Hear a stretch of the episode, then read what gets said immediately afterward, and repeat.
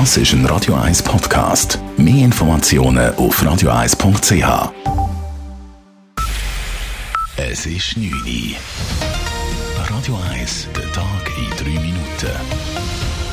Mit dem Alles Kral.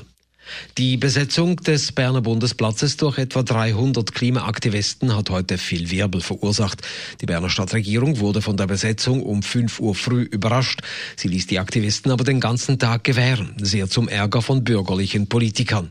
Nach einer Sondersitzung am Abend verlangt die Berner Stadtregierung nun, dass das Protestcamp bis morgen Mittag geräumt wird. Die Aktion könne am Waisenhausplatz fortgesetzt werden.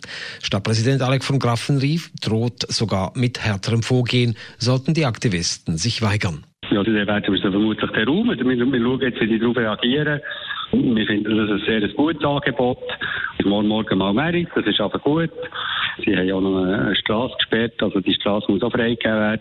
Am Abend räumten die Aktivisten den Großteil der Zelte, damit morgen der Wochenmarkt stattfinden kann. Sie wollten danach ihre Aktion vor dem Bundeshaus fortsetzen.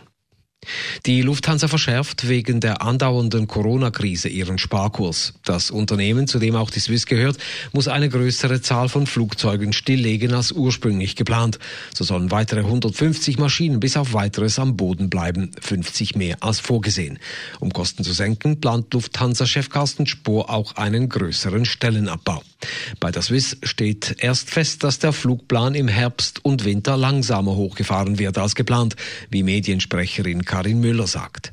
Es ist richtig, dass wir geplant haben, auf 40 Prozent vom Flugprogramm zurückzukehren im Herbst. Momentan ist aber die Buchungsaussicht nicht ganz so, wie man sich das vorgestellt hat. Und darum werden wir bei etwa 30 Prozent Flugprogramm sein. Die Swiss hat bereits seit längerer Zeit 15 Maschinen am Boden. Bereits bekannt ist, dass die Swiss ebenfalls Stellen streichen will. Das Ausmaß ist noch unklar. Ein Drittel der Schweizer Bevölkerung will erst wieder kulturelle Anlässe besuchen, wenn die Corona-Krise definitiv überstanden ist. Dies zeigt eine repräsentative Umfrage im Auftrag des Bundesamtes für Kultur. Der Anteil jener, die während der Pandemie auf Kulturbesucher verzichten wollen, ist seit Juni von einem Viertel auf einen Drittel gestiegen. Die Umfrage zeigt auch, dass die Maskenpflicht in geschlossenen Räumen breiter akzeptiert wird.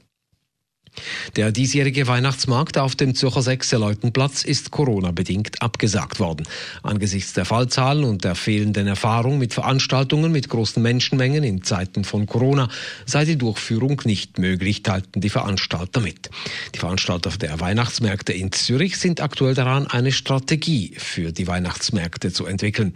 Allerdings haben die Organisatoren des Weihnachtsmarkts auf dem Zürcher Münsterhof bereits beschlossen, den Markt durchzuführen. Schwangere Lehrerinnen im Kanton Zürich dürfen sich trotz Corona nicht beurlauben lassen und müssen ab morgen wieder arbeiten. Obwohl sie der Bund zur Corona-Risikogruppe zählt und sie bei einer Ansteckung als besonders gefährdet gelten, hat das Zürcher Volksschulamt eine diesbezügliche Weisung angepasst. Die Schutzkonzepte in den Schulen seien ausreichend, begründet das Amt die geänderte Regelung.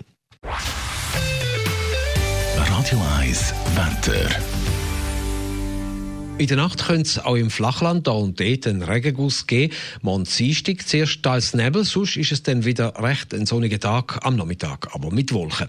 Temperaturen am Morgen früh um 12 bis 14 Grad, am Nachmittag je nach Sonnenschein 21 bis 24 Grad.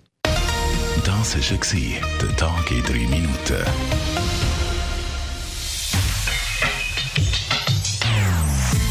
Non-Stop Music auf Radio 1. Die besten Songs von allen Zeiten. Non-stop. Radio 1.